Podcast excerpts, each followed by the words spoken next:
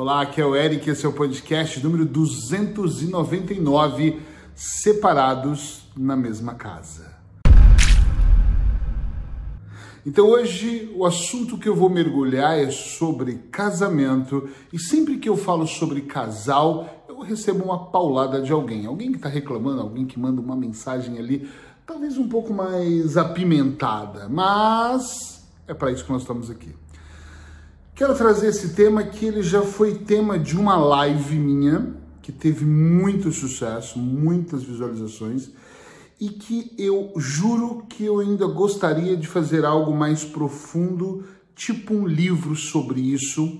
E já pensei em contar com alguns especialistas, reunir algumas pessoas e falar sobre pessoas que são casadas, estão separadas na mesma casa, mas não é tô separado e vamos dividir o mesmo teto. São pessoas que acham que vivem um casamento, mas vivem só uma partilha de teto ou de comida, se é que eu posso chamar assim.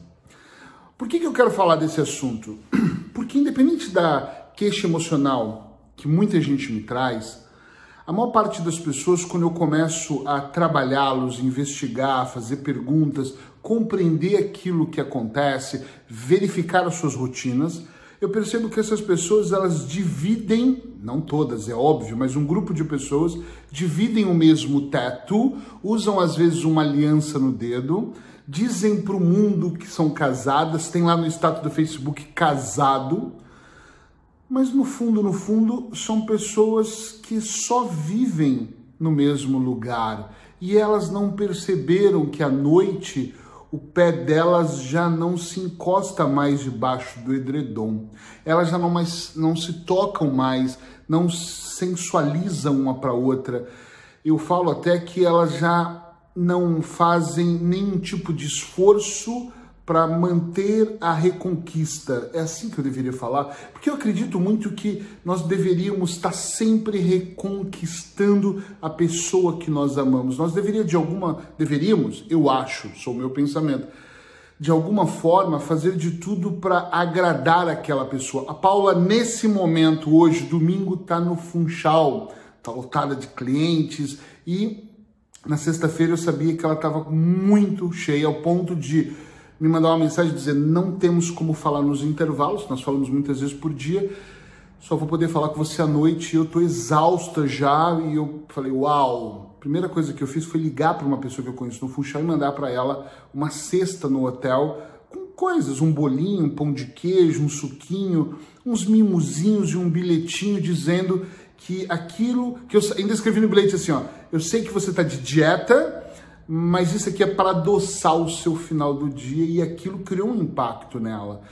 Uh, mas eu faço isso com muita frequência. O lance do levar café na cama e ela também. O lance de hoje eu vou cozinhar para você, que essa é a sua comida preferida. Com certeza o dia que ela voltar vai ter uma comida especial que ela gosta esperando ela. E ela também faz por onde. Então às vezes eu olho e penso que nós estamos sempre trabalhando para reconquistar né, para ter um pouco mais de emoção, sem contar que nós brincamos absurdamente como dois adolescentes.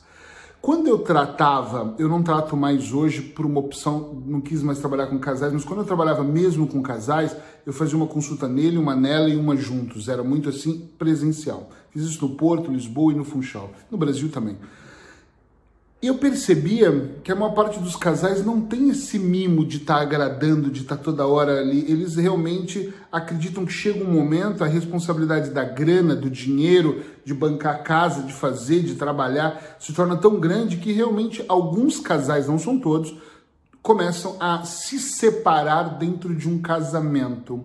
Eles já não tomam mais banho junto. E é legal na live, um dia eu falei assim: ah, tem casais que já não tomam banho juntos. Essa live já faz uns dois anos, e alguém escreveu casais tomam banho juntos e uau, não é que tomam, não, é, não tem uma regra do que o casal faz, mas normalmente sim, tomam banho juntos, se divertem juntos, fazem outras coisas juntos.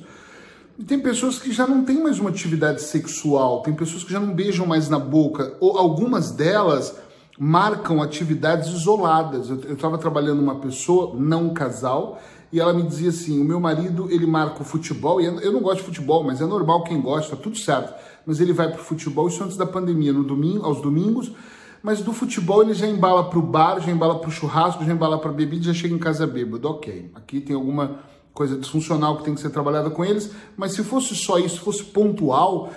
Mas quando ele tá em casa, ele chegou por uma televisão no quarto para falar para ela: olha, você vê suas séries na, na sala aí que eu quero ver as minhas no quarto, porque nós gostamos de coisas diferentes. E tem coisas que eu também gosto de diferente, mas a maior parte das minhas coisas são vistas junto.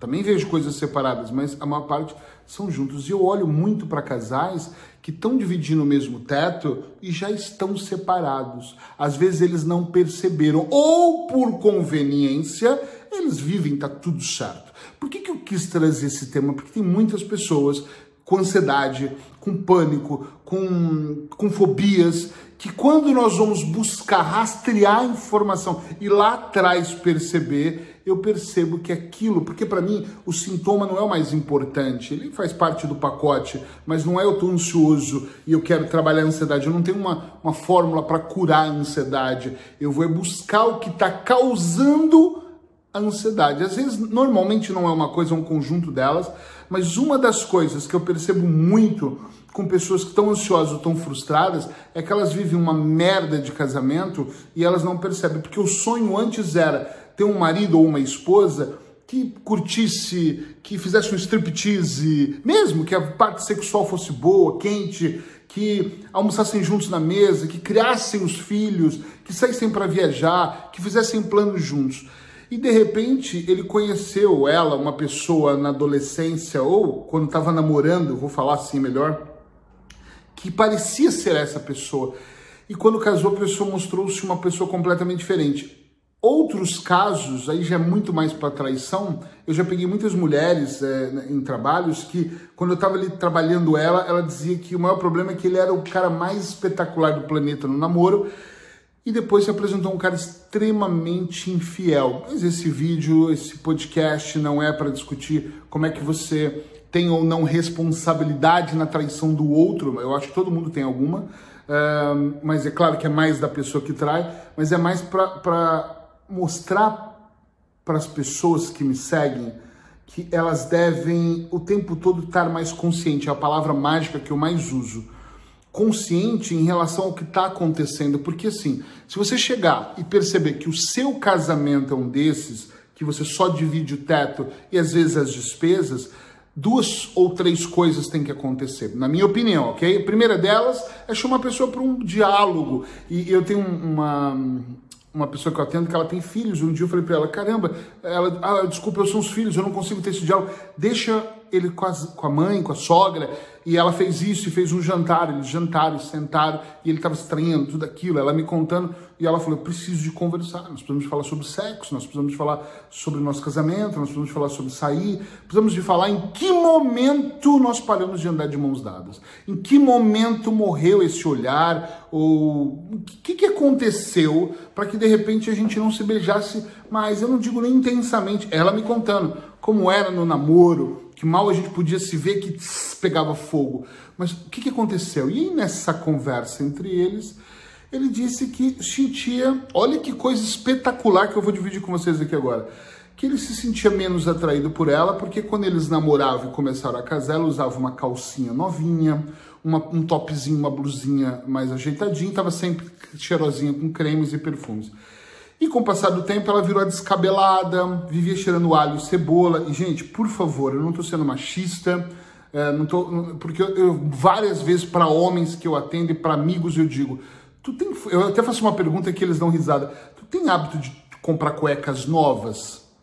E às vezes eles falam, mas por quê? Porque é importante, né? Depois de um casamento você também tá em casa arrumadinho, barba feita, cabelo curtinho ou arrumadinho uma roupa limpinha, eu adoro. Eu passo perfume para dormir. Tipo, é, é, importante que a minha mulher olhe para mim e não veja um mulambo, um mendigo do lado dela, que olha e fala: Meu Deus, que cheiro é esse, né?